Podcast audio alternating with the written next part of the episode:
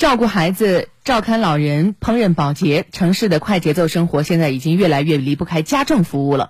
截至二零一八年，我国家政服务业的经营规模达到五千七百六十二亿元，同比增长百分之二十七点九，从业人员的总量已经超过了三千万人。这个行业规模大、增速快，但是同时积累的问题也不少，比如说服务水平参差不齐、信用缺失等等。国务院办公厅日前发布关于促进家政服务业提质扩容的意见，其中有一条尤其引人注目，就是鼓励高校开设家政专业。每个省原则上至少有一所本科高校开设家政专业。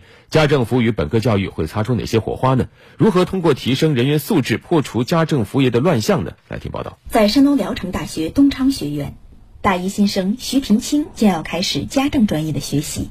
他觉得这是一个冷门但有前途的专业。现实中已经出现了家政服务人才月薪过万、千金难求的局面，高素质的大学生护理人才更是供不应求。山东聊城大学东昌学院教育系主任孟青春表示，目前家政学的招生有了显著变化。一开始是比较冷门，学生的报到率也是比较低。呃，一六年我们的招生计划是六十，呃，报到了五十三个。呃，去年的时候。是招生是四十个人，报到了三十九个。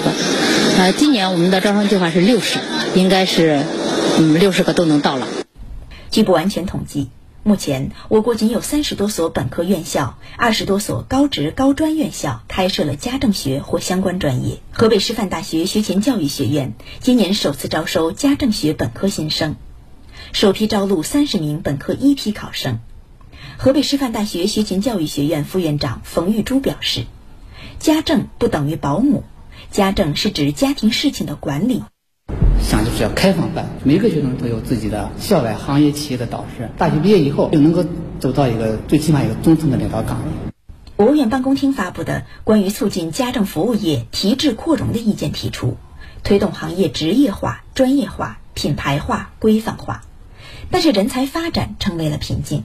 家政服务人才中，高中以上文化水平的仅有百分之十四点一。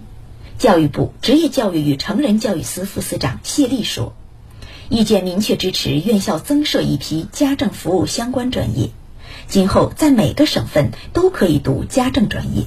每个省份原则上至少有一所本科高校和若干所职业院校开设家政服务相关专业。”高职扩招专项工作向家政领域倾斜，扩大中高职贯通培养招生规模，支持家政服务从业人员通过高职扩招专项考试、专升本等多种渠道来提升学历。